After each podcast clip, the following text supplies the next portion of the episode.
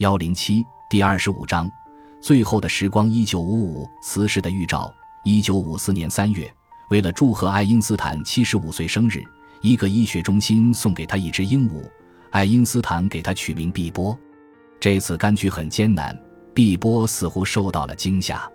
当时，爱因斯坦正在接见一位在普林斯顿大学图书馆工作的妇女约翰娜·范托娃。二十世纪二十年代，他们曾在德国见过面。这只鹦鹉被送来之后，一直精神不振。爱因斯坦试图用笑话逗它开心，但它似乎无动于衷。范托娃在日记中记下了他们的会谈。在爱因斯坦的照料下，毕波的精神总算恢复了，不久便可以进食。不过他患了传染病，需要打几次针。爱因斯坦担心他支持不下去。但毕波是一只坚强的鸟，打了两针后就恢复了健康。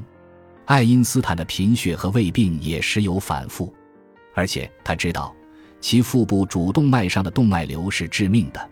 他开始平静地对待自己的死亡。他在为柏林和普林斯顿的物理学家鲁道夫·拉登堡致悼词时说的话似乎是感同身受：“人生短暂，宛如造访一间奇特的房子，又迅速离去。”他说：“所走的道路勉强被摇曳不定的意识照亮。”他似乎感到生命中的最后这段时光既顺乎自然，又有些精神性。奇怪的是，随着人的慢慢老去，他对眼前事物的亲密感渐渐失去。他写信给比利时王后说：“人仿佛深陷于无穷，多少有些孤独。”同事们将五年前送给爱因斯坦的音响做了更新。作为送给他的七十五岁生日礼物，他反复播放一张由 RCA 录制的贝多芬的庄严弥撒的唱片。选择这张唱片非比寻常，因为首先，贝多芬并不是他最喜欢的作曲家，他认为贝多芬过于个人和直白；其次，他的宗教本能通常并不包括这些外部装饰。我是一个非常虔诚的无信仰者，他对一位送来生日祝福的朋友说。这是一种新的宗教，回忆往昔岁月可谓恰逢其时。老友哈比希特和索洛文从巴黎寄来了一张明信片，回忆起他们半个多世纪前在伯尔尼组建的所谓奥林匹亚科学院的日子。爱因斯坦在回信中对其大加颂扬：“虽然我们都已经有点老态龙钟，可是你所闪耀的明亮耀眼的光辉依然照耀着我们孤寂的人生道路。”他后来在另一封信中向索洛文悲叹道：“魔鬼正在细心点数着年头，虽然有胃病，但他仍然喜欢走路。有时他会和戈德尔一起走到研究院，或从那里回来；有时则会和马戈特在普林斯顿近郊的树林里散步。他和马戈特的关系变得更近了，但他们散步时通常不说什么话，似乎在享受着这种宁静。马戈特注意到。”无论是在个人方面还是在政治上，爱因斯坦都更加成熟稳重了。他所做的判断不再像以前那样尖刻，而是变得温和，甚至是可爱。特别是，他终于与汉斯·阿尔伯特和平共处了。就在他庆祝了七十五岁生日不久，汉斯·阿尔伯特也到了五十岁。儿媳弗里达寄来了一个纪念品。爱因斯坦给汉斯·阿尔伯特写了一封较为正式的信，表示感谢，就好像是专为某个特殊场合而写的。不过，其中也对儿子以及科学生活的价值大加赞颂。令我颇感欣慰的是，我的儿子继承了我的主要性格特点，能够数十年如一日的牺牲自我，追求一种非个人的目标，从而超越单纯的生存。那年秋天，汉斯·阿尔伯特去看望了爱因斯坦。到那时，爱因斯坦终于发现了美国的一个基本原则：当美国被一些潮流所席卷时，局外人所看到的一些危险的政治激情，其实只是一时的情绪，可以被其民主制度所消解，被其宪法所纠正。麦卡锡主义已经渐渐销声匿迹，艾森豪威尔缓解了紧张局势，上帝自己的国家变得越来越奇怪了。他那年圣诞节给汉斯·阿尔伯特写信说。但他们还是成功的恢复了正常，所有东西都在这里成批生产，甚至精神病。但任何东西很快就不再流行。他几乎每天都要到研究院研究他的方程，试图朝着统一场论的方向有所推进。他常常会有新的思想产生出来，并在头天用过的纸上演算方程，并同一位来自以色列的女物理学家，他最后一年的助手布鲁利亚考夫曼一起进行研究。布鲁利亚会在黑板上写下新的方程，供他们思考和提问题。接着，爱因斯坦会试图进行反驳。他有一些标准来判断这是否与物理实在相关。布鲁利亚说，甚至当新方案屡屡受挫时，爱因斯坦也依然很乐观。嗯，我们也并非一无所获。到点时他会这样说。到了晚上，爱因斯坦往往会给他的朋友范托瓦解释其最新努力，范托瓦则会在日记里记录下来。在一九五四年记录的内容里。希望时而升起，时而破灭。二月二十日，他可能给理论找到了一个重要的新角度，可以简化它。希望他不会发现什么错误。二月二十一日，没有找到任何错误，但新的工作不像他前一天想的那样令人振奋。八月二十五日，爱因斯坦的方程看起来不错，也许由此可以推出一些结果，但这项工作繁重的要死。九月二十一日。他初看上去只是一种理论，不过现在似乎还不错。他正在取得进展。十月十四日，今天在他的工作中找到了一个错误，遭遇挫折。十月二十四日，他今天疯狂地计算，但一无所获。那一年，量子力学的先驱泡利来访，就像二十五年前在索尔维会议上那样，关于上帝是否知投资的辩论又一次展开。爱因斯坦告诉泡利。他仍然反对量子力学的基本信条，即一个系统必须通过指定如何进行实验观察才能定义。他坚持认为，有一种实在独立于我们的观察而存在。爱因斯坦有一种哲学偏见，认为所谓的实在状态在任何情况下都可以被客观定义，也就是说，不需要指定用来考察这一系统的实验安排。泡利给波恩写信说。就像对老友贝索所说的那样，爱因斯坦也坚持认为，物理学应当建立在场的概念及连续体的基础上。七十年前，他在观察罗盘时所感到的敬畏，使他惊叹于场的概念。从那以后，场的概念一直指导着他的理论。但他很担心，如果场论到头来无法解释粒子和量子力学会怎么样？如果真是这样，那么我的空中楼阁就将荡然无存。于是，甚至当爱因斯坦对他的固执表示歉意时，他也自豪地拒不放弃他。我大概像一只鸵鸟，为了不面对讨厌的量子，总把头埋进相对论的沙堆里。他写信给德布罗意，通过信任一种背后的原理，他已经找到了引力理论，这使他狂热地相信。类似的方法将最终导向一种统一场论，这将能够解释鸵鸟政策。他苦笑着对德布罗意说：“爱因斯坦给狭义与广义相对论浅说的最后一版又增补了一个附录，其最后一段话更加明确地表达了这一点。目前流行的看法是，只有物理实在的概念削弱之后，才能体现已由实验证实了的自然界的二重性。”他写道：“我认为。”我们现有的实际知识还不能做出如此深远的理论否定，在相对论性场论的道路上，我们不应半途而废。此外，罗素鼓励他继续寻找一种能够确保原子时代和平的组织。罗素回忆说，他们都曾反对第一次世界大战，支持第二次世界大战，现在则必须防止第三次世界大战。我想，为了使政府认识到可能发生的灾难。科学界的杰出人士应当做出点像样的事情来，罗素写道。爱因斯坦建议发表公开声明，让一些著名科学家和思想家签名。爱因斯坦开始拉他的老友和争论伙伴波尔加盟。别那样皱眉头，爱因斯坦开玩笑说，就好像他是在与波尔面对面交谈，而不是给身在哥本哈根的他写信。这封信与我们过去的物理学争论毫无关系，他所关注的事情，我们看法完全一致。爱因斯坦承认，他本人的名字也许在国外有些影响，但在美国并非如此，因为在这里我被看成一个败类。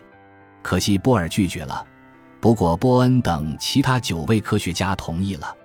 罗素在这份文件的最后这样呼吁：鉴于在任何未来的世界大战中肯定会使用核武器，鉴于这种武器威胁着人类的继续生存，我们敦促世界各国政府认识到并且公开承认，世界大战解决不了任何问题。因此，我们敦促他们寻求和平手段来解决国家之间的一切争端。爱因斯坦等到了他的七十六岁生日，但其健康状况不允许他出门向聚集在梅瑟街一百一十二号门前的记者和摄影师挥手致意。邮递员送来了礼物，奥本海默带来了论文，布基一家带了一些智力玩具，范托娃则在那里做记录。在礼物当中有一条领带，这是纽约法明戴尔小学的五年级学生送的，他们可能看到了爱因斯坦的照片。认为他可以使用一条，对我来说，领带只是一种遥远的记忆。他在感谢信中客气地承认。几天以后，他得知了贝索去世的消息。六十年前，他们在苏黎世求学时结识，从那以后，贝索就一直是他推心置腹的朋友和科学上的咨询者。爱因斯坦仿佛知道自己只能活几个星期了。他在一封给贝索家人的慰问信中谈到了死亡和时间的本性。他在我之前离开了这个奇妙的世界，这并没有什么。对于我们这些有信仰的物理学家来说，过去、现在和未来的区别只是一种顽固的幻觉。爱因斯坦曾把贝索介绍给了安娜温特勒，后来他们结了婚。他赞叹贝索在经历了痛苦的波折之后还能维持住婚姻。爱因斯坦说。贝索最让人佩服的一点就是能与一个女人和谐相处，在这方面我不幸失败了两次。四月的一个星期天，哈佛大学科学史家伯纳德·科恩来访，他看到爱因斯坦皱纹深陷，但炯炯有神的眼睛使他看上去并不显得苍老。他说话温和而清晰，时而也放声大笑。科恩回忆说，每当说到兴奋处。或者听到感兴趣的事情时，他总会开怀大笑。爱因斯坦对最近收到的一个演示等效原理的科学模型特别感兴趣。这是一种老式的小玩具，一个小球由弹簧悬挂在长杆的一端，必须向上摇动它，才能使它落入长杆顶部的杯中。现在这个玩具更加复杂，与小球相连的弹簧穿过杯子的底部。与装置手柄内的一根松弛的弹簧相连，随机的摇动不时会把小球送入杯中。现在的问题是，有没有一种方法使得每一次都能把球送入杯中？科恩告辞的时候，爱因斯坦的脸上闪过一丝狡黠，向他公布了问题的答案。这就是等效原理了，他宣布。他抓住那根长杆向上抬起，使它几乎触到天花板。然后放手让它落下，小球在自由落体时就像失重一样，装置内的弹簧瞬间就把小球推入了管中。爱因斯坦现在到了生命中的最后一周，他当然要关注对他来说最重要的事情。一九五五年四月十一日，他签署了罗素爱因斯坦宣言。罗素后来说，在这个疯狂的世界中，他仍然心智健全。这份宣言促成了帕格沃什会议，科学家和思想家每年都汇聚在一起讨论如何控制核武器。那天下午，以色列大使埃班来到梅瑟街，商讨爱因斯坦即将为犹太国成立七周年做的广播讲话。埃班对他说：“届时将有六千万名听众收听这次讲话。”爱因斯坦笑着说：“嗯，我现在有了一个名扬世界的机会。”爱因斯坦对埃班说：“他把以色列的诞生看成自己一生中极少数有道德性质的政治活动之一，但他认为犹太人应当学习如何与阿拉伯人相处。我们对待阿拉伯少数民族的态度，对我们作为一个民族的道德标准来说，是一个真正的检验。”他几周之前对一位朋友说：“他想对其讲话进行拓展，敦促创建一个世界政府来维护和平。”他用一首非常工整的德文将它写了出来。第二天，爱因斯坦又来到了研究院，但他的腹股沟很疼。助手注意到他脸色不对，就问他：“一切都好吗？”“一切都好。”他答道：“但我不好。”又过了一天，他待在家里没有出门，一方面以色列领事要来，另一方面也是因为他仍然感觉不好。客人走后，他躺下睡了一会儿。到了下午，杜卡斯听到他冲进盥洗室，然后倒在地上。为了帮助他入睡，医生给他注射了吗啡。杜卡斯则把床移到他的床旁边，以便在夜间将冰块放到他干燥的嘴唇上。他的动脉瘤已经开始破裂。天亮后，一群医生来到他家，在进行会商之后，他们推荐让一位外科医生做手术，认为主动脉或许还可以挽救，虽然希望不大。爱因斯坦拒绝了。人为的延长生命是索然无味的。他对杜卡斯说：“我已经尽了我的责任。”是该走的时候了，我会走得很体面的。不过，他的确询问了医生自己是否会死得很痛苦。医生告诉他，也许，但谁也不知道。大出血造成的疼痛可能极为痛苦，但也许只有一分钟，也许要一小时。他对惊慌失措的杜卡斯微笑着说：“你过于紧张了，我终归是要走的。什么时候走其实并不重要。”第二天早上。杜卡斯发现他极为痛苦，无法抬头。他立即给医生打电话，医生让他赶快到医院。他起初拒绝了，但医生告诉他那样会给杜卡斯造成太大负担，于是他妥协了。救护车里的自愿救护人员是普林斯顿的一位政治经济学家，爱因斯坦与他亲切交谈起来。马戈特给汉斯·阿尔伯特打了电话。他迅速乘飞机从旧金山赶到父亲床前，经济学家纳坦也从纽约赶来了。他也是德国难民，曾与爱因斯坦结为好友。生命的终点并未接踵而至。一九五五年四月十一日，他起床时感觉好了一些。他要杜卡斯拿来眼镜、纸和铅笔，想继续做一些计算。他跟汉斯·阿尔伯特讨论了一些科学思想。又跟那坦谈到了德国重新武装的危险，他指着方程，半开玩笑地对儿子悲叹道：“我要是数学工具再多些就好了。”半个世纪以来，他一直在悲叹德国的国家主义和他自己数学工具的局限。临终前说这些话也是很自然的。只要有可能，他就会工作；当疼痛过于剧烈时，他就去睡觉。一九五五年四月十八日。星期一凌晨一点钟刚过，他突然用德语嗫嚅起来，但值班护士听不懂。他叫来了医生，但为时已晚。动脉瘤破裂了。七十六岁的爱因斯坦离开了这个世界。他的床头放着预备在以色列独立日发表的演说草稿。今天，我不是作为美国公民，也不是作为犹太人，而是作为一个人来向你们发表演讲。文章这样开始。他的床边还放着十二页写的密密麻麻的方程，满是删改的痕迹。直到生命的最后一刻，对于二十世纪知识的巨大增长，没有人的贡献比他更多。艾森豪威尔总统称，但在对知识力量的拥有上，没有人比他更谨慎。他比别人更确信，缺乏智慧的力量是致命的。第二天，《纽约时报》就爱因斯坦的逝世刊发了九篇报道和一篇社论。人站在这个微不足道的地球上，凝望着浩瀚的星空、巨浪翻腾的海洋和摇曳多姿的树木，不禁浮想联翩。这一切意味着什么？它是如何产生的？三百年来，我们中间出现的最有思想的探索者，莫过于阿尔伯特·爱因斯坦。爱因斯坦坚持撒掉骨灰，以免他最后的安息之地成为众人膜拜的场所。然而，他有一部分身体没有被火化，在四十多年的时间里，爱因斯坦的大脑竟然成了居无定所的遗物。整个过程无异于一场恐怖的闹剧。就在爱因斯坦去世后几小时，普林斯顿医院的病理学家托马斯·哈维做了所谓例行的尸体解剖。哈维是一个扁狭的贵格会教徒，他性情温柔，但对生死有一种相当空幻的看法。当纳坦心烦意乱的等待时，哈维检查了爱因斯坦身上的主要器官，并将其一一取走，最后用电锯切开了他的头骨，取走了他的大脑。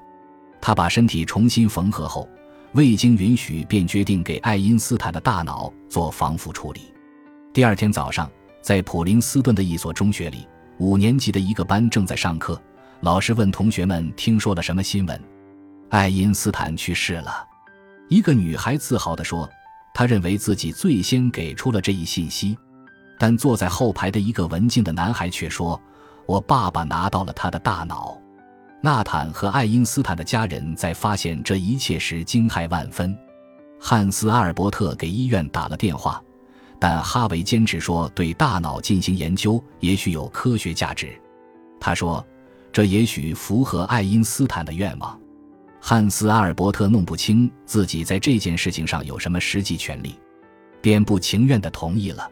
不久，人们纷纷向哈维索取爱因斯坦的大脑或其中的一部分。他接到了华盛顿美国陆军病理组官员们的传唤，但他拒不展示这份得意的财产。保卫他已经成为一种使命。他最终决定让宾州大学的朋友将他的一部分制成显微切片。于是他将切碎的爱因斯坦大脑装入了两个广口瓶，将其放在福特车的后备箱里带到那儿。后来，哈维将剩余大脑的切片或小块不断分发给那些能够激发其幻想的研究者。他没有进行严密精确的研究，多年来没有发表任何研究结果。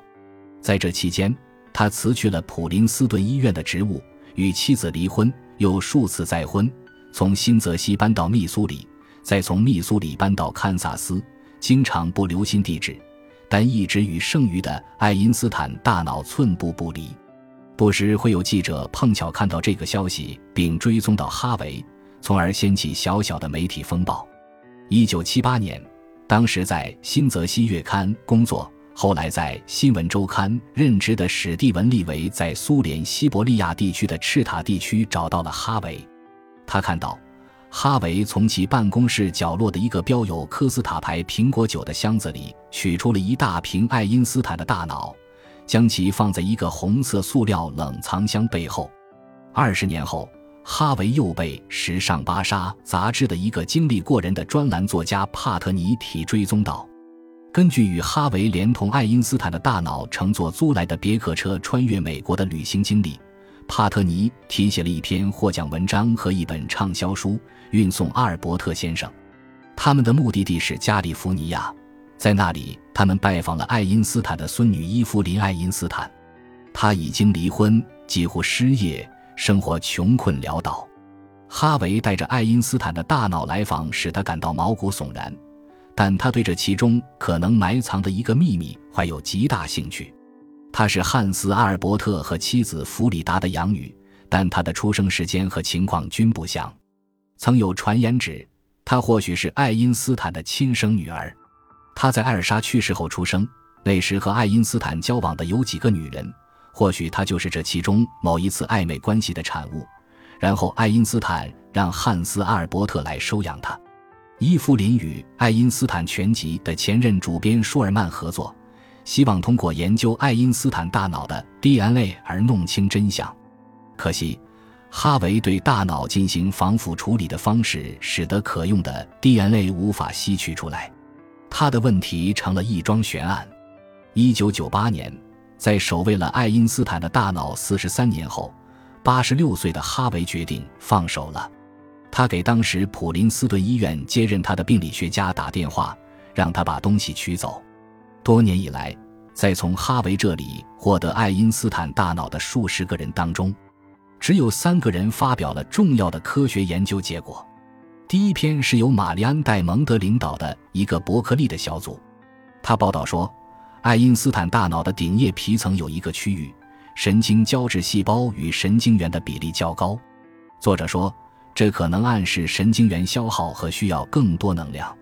这项研究的一个问题是。与七十六岁的爱因斯坦的大脑进行比较的是平均去世年龄为六十四岁的另外十一个男人的大脑，样本中没有其他天才可以帮助确定其结论是否符合一种样式。此外，还有一个更加基本的问题，那就是我们无法追溯大脑在人的整个一生中的发育，弄不清楚更高的智能是由什么物理性质引起的。以及常年使用和训练大脑的某些部分会产生什么结果？第二篇论文发表于1996年，它表明，爱因斯坦的大脑皮质要比其他五个样本的大脑皮质更薄，神经元的密度也更大。但这次的样本数同样太少，只能描绘出大略的样式。引用率最高的论文是安大略麦克马斯特大学的桑德拉维特森教授和他的小组于1999年完成的。哈维曾经主动发给他一个传真，表示愿意提供样本以供研究。那时的哈维已经年逾八旬，但还是亲自驱车来到加拿大，大约运送了包括顶叶在内的爱因斯坦大脑的食物。通过与其他三十五个男人的大脑相比较，爱因斯坦的内顶叶有一个区域沟槽要短得多，这里被认为是控制数学和空间思考的关键部位。他大脑的这个区域也要比别人宽百分之十五。这篇论文猜想，这些特征也许使得这一区域的大脑回路更密集、更完整。然而，研究爱因斯坦的神经胶质和沟槽的样式。永远不可能使我们真正理解爱因斯坦的想象力和直觉。要紧的问题是他的心灵如何运作，而不是他的大脑。爱因斯坦本人对其思想成就最常给出的解释是他的好奇心。正如他在临终时所说：“我并没有什么特别的天赋，只是极为好奇罢了。”纵观爱因斯坦天才的各个要素，也许从这一特征谈起是最佳之选。小时候。他经常纳闷罗盘针为何会指向北，我们大多数人也能回忆起看到罗盘针摇摆到位的样子，但很少有人会充满热情地研究磁场如何工作，它传播有多快，如何与物质发生相互作用等问题。追赶一束光会是什么样子？假如我们像甲虫爬过弯曲的树叶一样穿过弯曲的空间，我们如何能够发觉这一点？说两个事件同时发生是什么意思？就爱因斯坦而言，好奇心不仅来自于追问神秘现象的欲望，更重要的是，它来自于一种孩子般的惊异感。这种感觉促使他对司空见惯的事物提出质疑，对普通成年人懒得考虑的那些概念提出质疑。他可以从司空见惯的事实中得出别人注意不到的洞见，例如自牛顿以来。科学家们都知道惯性质量等于引力质量，但爱因斯坦看到，这意味着引力与加速之间存在着一种等效，可以用来对宇宙做出解释。爱因斯坦的一个信念是，大自然没有多余的属性，因此好奇心必定是有用途的。在爱因斯坦看来，好奇心之所以存在，是因为它创造了可以进行质疑的心灵，使得我们可以欣赏宇宙。他将这等同于宗教情感，好奇心有其自身存在的理由。他曾经说：“当一个人沉思永恒、生命、世界的精妙结构等奥秘时，只能感到敬畏。”从早年开始，爱因斯坦的好奇心和想象力就主要通过形象思维、心理图像和思想实验，而非言语来表达。比如，能够设想与数学相联系的物理实在，在数学公式背后。他能够立即看出物理内容，而在我们眼中，它仍然是一个抽象的公式。他早年的一个学生说，普朗克提出了量子概念，认为它主要是一种数学发明，但爱因斯坦却理解了它的物理实在性。洛伦兹提出了描述运动物体的数学变换，但爱因斯坦却基于这些变换创造了一种新的相对性理论。二十世纪三十年代的一天。爱因斯坦邀请诗人圣琼佩斯到普林斯顿访问，想看看诗人是如何工作的，诗的观念如何形成。爱因斯坦问，佩斯谈到了直觉和想象的作用。研究科学的人也是如此。爱因斯坦愉快的应和，那时眼前会忽然一亮，如狂喜一般。尽管到了后来，理智会对直觉进行分析，实验会证实或否证直觉。但在一开始，想象力的确有很大的跃升。爱因斯坦的思想中有一种美学标准和美感，他感到简单性是美的一个要素。在离欧赴美的那一年，他曾在牛津宣布过他的信条：自然是可能设想的最简单的数学思想的实现，从而呼应了牛顿的格言：自然喜欢简单性。尽管奥卡姆的剃刀以及其他哲学格言也是同样思路，但并没有什么自明的理由表明其必然为真。或许上帝真的在掷骰子，他也许真就喜欢复杂性。但爱因斯坦并不这样认为。在构建一种理论时，他的做法与艺术家有异曲同工之妙。他在二十世纪三十年代的助手罗森说：“他追求简单性和美，在他看来。”美本质上首先就是简单性，他的做法很像是一位在花坛除草的园丁。我认为使爱因斯坦取得诸多成就的，首先是一种道德品质。物理学家李斯莫林说，他远比他的大多数同行更关注物理学定律必须融贯一致的解释自然中的万事万物。爱因斯坦向往统一的本能深深植根于他的个性，同时也反映在他的政治见解中。他不仅在科学中寻求一种能够支配整个宇宙的统一理论，在政治中也同样寻求能够支配这个星球的统一理论，希望能够通过一种基于普遍原理的世界联邦制来克服不加限制的国家主义所导致的无政府状态。在他的个性中，也许最重要的是不愿意服从权威。这种态度可见于他在生命型将结束之时为新版的伽利略著作所写的一篇序言中。他说：“我在伽利略著作中所认识到的主题是，充满激情的反抗任何种类的基于权威的教条。普朗克、庞加莱和洛伦兹都差点实现爱因斯坦1905年的某些突破，但他们都受制于权威教条的束缚。只有爱因斯坦有足够的反叛性。”能够摒弃主宰科学数百年的传统思想，这种不服从不仅使他对普鲁士军人迈着整齐的步伐列队行进厌恶之极，也造就了他的一种政治信条。他痛恨对自由思想一切形式的专制，无论是纳粹主义、斯大林主义还是麦卡锡主义。爱因斯坦的基本信条是：自由是创造性的源泉。科学的发展以及精神的创造性活动都要求一种自由，这种自由在于思想独立于权威和社会偏见的限制。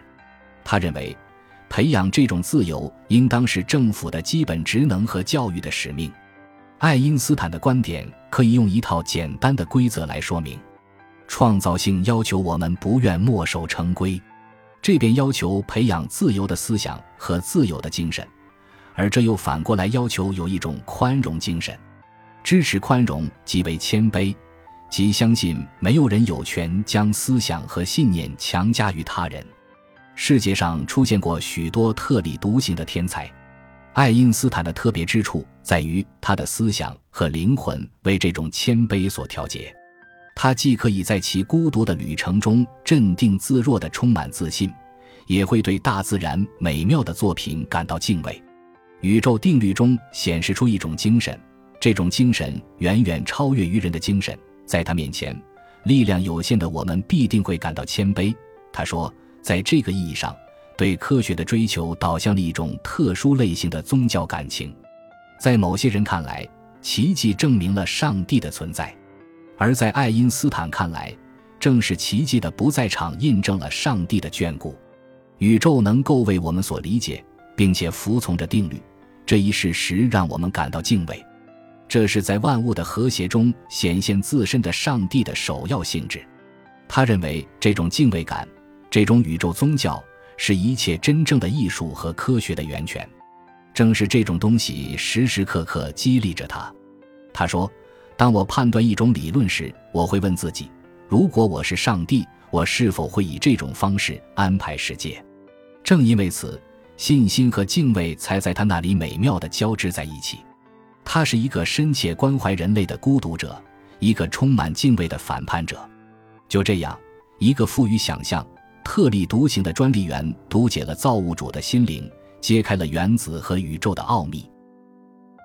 感谢您的收听，本集已经播讲完毕。喜欢请订阅专辑，关注主播主页，更多精彩内容等着你。